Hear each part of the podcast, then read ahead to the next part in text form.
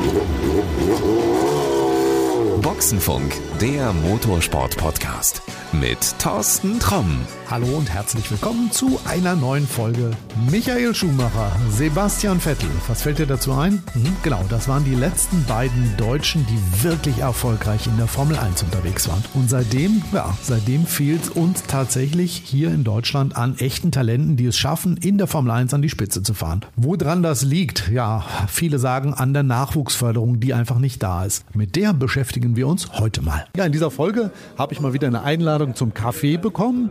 Wolfgang Dürmer hat mich eingeladen, hat gesagt, komm mal vorbei, ich habe einen Kaffee und ich muss mit dir mal über ein Thema reden, Nachwuchsförderung.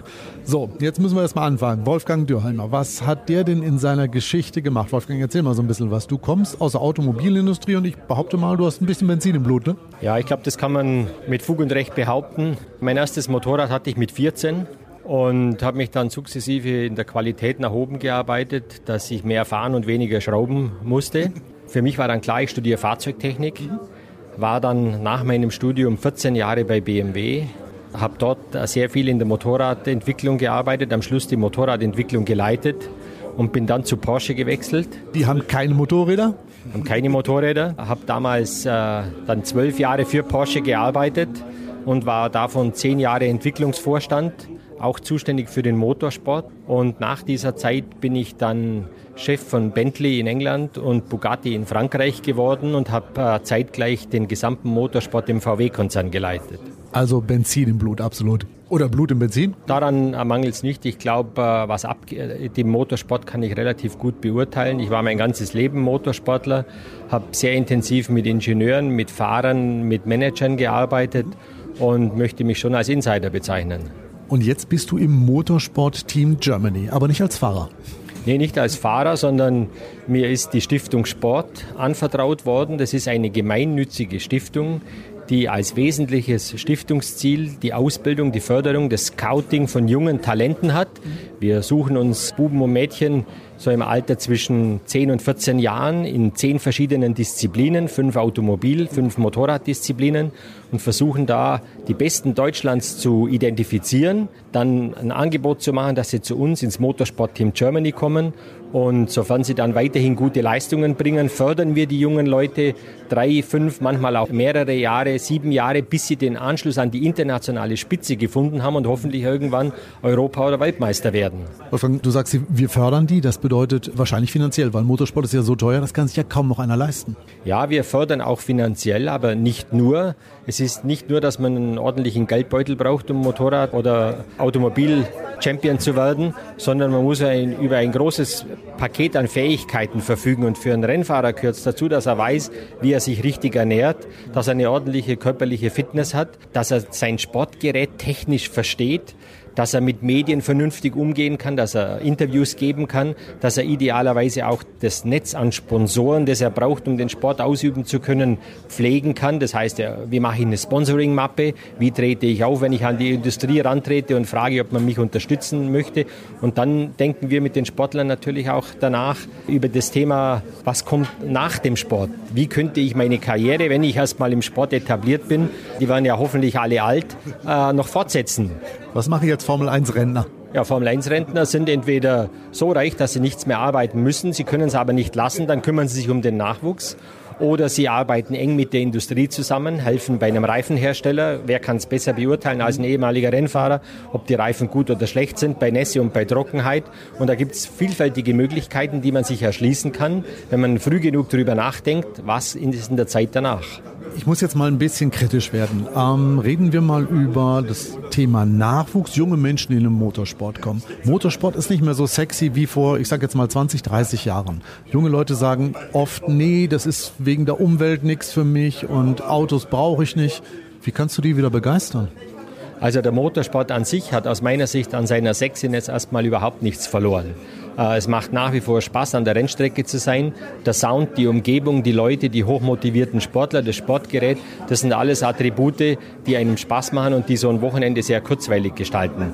Äh, was derzeit schwierig ist, insbesondere in Deutschland, ist die öffentliche Meinung zum Motorsport, ist die allgemeine Awareness. Wir sollten ja gar nicht mehr Auto fahren und wenn wir schon fahren wollen, dann dürfen es alle nur noch mit dem Elektroauto machen. Und das dämpft zurzeit etwas die Stimmung. Und bei Leuten, die nicht einen klaren Weg für sich selber identifizieren können, äh, stellt sich dann durchaus ein Einflussfaktor dar, der sie ein bisschen von der Ideallinie abbringt. Aber mit Verboten werden wir das Thema nicht regeln in Deutschland. Wir müssen die Allgemeinheit erziehen, die richtig, auf die richtigen Technologien zu setzen. Wir müssen das richtige Angebot als Hersteller formulieren, um dann auch später was verkaufen zu können. Und wenn es jetzt auf die Motorisierung der Motorräder und der Automobile geht, dann wird es aus meiner Sicht an einem friedlichen Nebeneinander unterschiedlicher Antriebsformen nicht umhingehen, sondern wir werden natürlich Elektromobile haben, sowohl im Zweirad als auch im Vierrad, auch im Motorsport. Aber wir werden auch verbrennungsmotorisch oder hybrid angetriebene Fahrzeuge in Zukunft sehen, die auch noch ihre Daseinsberechtigung haben. Die dann aber wahrscheinlich mit E-Fuels fahren die dann im Motorsport auf jeden Fall mit E-Fuels fahren. Und wenn E-Fuels in der Menge hergestellt werden können, dass wir so wie heute eine komplette Infrastruktur damit füllen können, dann werden natürlich auch alle Automobile, die auf der Straße fahren, irgendwann mit E-Fuels fahren. DTM hat das ja vor, in einigen Jahren so zu machen, weil erst dann der Sprit verfügbar ist. Also es geht wirklich nicht darum, dass es technisch nicht möglich ist, sondern das Problem ist einfach, der ganze Sprit ist noch nicht da, damit man das machen kann. Darum fährt man im Moment mit einem, ich sage jetzt mal, biologisch angereicherten Sprit, wo 50 Prozent im weitesten Sinne biologische Abfälle sind, mit denen gefahren wird. Also schon so eine Übergangslösung. Aber ist das nicht eigentlich genau das, wofür wir Motorsport brauchen, um diese umweltfreundlichen Technologien auszuprobieren unter Härtebedingungen? Ja, dafür steht der Motorsport, das hat er immer getan und das wird er auch mit den E-Fuels tun.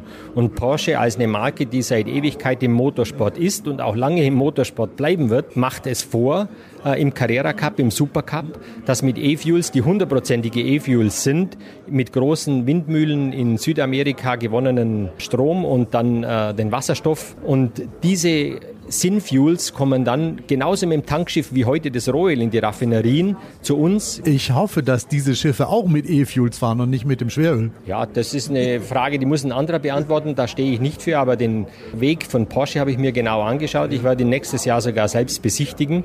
Und Porsche steht dafür, Technologie in den Markt zu bringen, die funktioniert.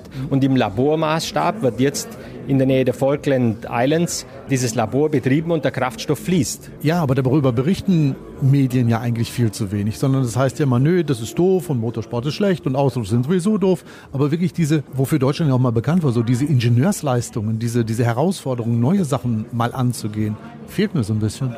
Ja, es ist halt heute nicht so einfach, die Meinung und das persönliche Statement medial so durchschlagend zu machen, dass es auch alle mitbekommen.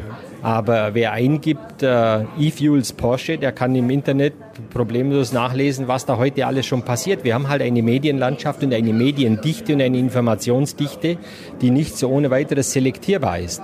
Und deswegen lohnt sich halt gerade in solchen Themen wie jetzt diesem Podcast ein bisschen genauer hinzuhören. Wolfgang, was anderes fällt mir gerade so ein. Ist das nicht auch was für junge Leute? Also wirklich sich auch mal als Ingenieur in so einem Bereich auszuprobieren und dann vielleicht mal zu gucken, was gibt mir Motorsport oder was kann ich im Motorsport versuchen? Also als, ich sag mal, so eine Schule fürs Leben, so, so einen neuen Job finden, neue Dinge einfach mal ausprobieren zu können. Das kannst du ja nur eigentlich im Motorsport. Also der Motorsport bietet auf jeden Fall vielfältigste Möglichkeiten. Und für mich, ich kann da in meinen eigenen Rückspiegel schauen, kann ich sagen, der Motorsport hat mir immer wieder Türen aufgemacht, hat mir Jobs ermöglicht, die nicht nur viel Freude gemacht haben, sondern auch inhaltlich bereichernd waren. Und jeder Tag, den ich da verbringen konnte, war für mich ein guter Tag. Wer jetzt sagt, Mensch, das klingt alles ganz cool, würde ich mich mal gerne mit beschäftigen. Motorsport Team Germany, wo finde ich das? Ja klar, wenn ich es google, wir können es aber ganz einfach machen. Ich packe mal einen Link in die Show Notes, da musst du dann einfach nur draufklicken und dann findest du mehr. Wer mehr noch wissen will, Wolfgang, wo gibt es noch weitere Infos? Ich würde sagen, in der Motorpresse. Wir haben immer wieder Kontakte zu den wesentlichen Redaktionen, die auch über uns schreiben. Aber das Internet ist heute der zentrale Punkt und wer entweder Motorsport Team Germany, ADAC Stiftung Sport oder den DMSB anklickt und Nachwuchsförderung eingibt, der wird auf uns stoßen. Und wenn da irgendwelche Fragen noch offen sind, da gibt es auch Kontaktadressen und da wird einem geholfen. So ist es. Super, ich sage jetzt erstmal vielen Dank, widme mich weiter meinem Kaffee und dann schauen wir mal, was das Motorsport Team Germany weiter erreicht. Dankeschön. Besten Dank. Ja, und das war's auch schon für heute. Wie versprochen, alle wichtigen Links packe ich dir in die Show Notes rein. Falls du uns übrigens noch nicht abonniert haben solltest, dann kann ich dir nur den Tipp geben, drück mal auf den Abonnieren-Button in deiner App, wo du uns gerade hörst. Und dann ist die nächste Folge auch automatisch wieder auf deinem Smartphone, in deinem Tablet oder vielleicht hörst du uns ja auch auf deiner Amazon Alexa, weil da gibt's auch einen kostenlosen Skill. Egal wie, drück auf Abonnieren und wir hören uns wieder. Bis zum nächsten Mal. Pass gut auf dich auf. Alles Gute, bis denn dann und adios. Das war Boxenfunk, der Motorsport-Podcast mit Thorsten Tromm.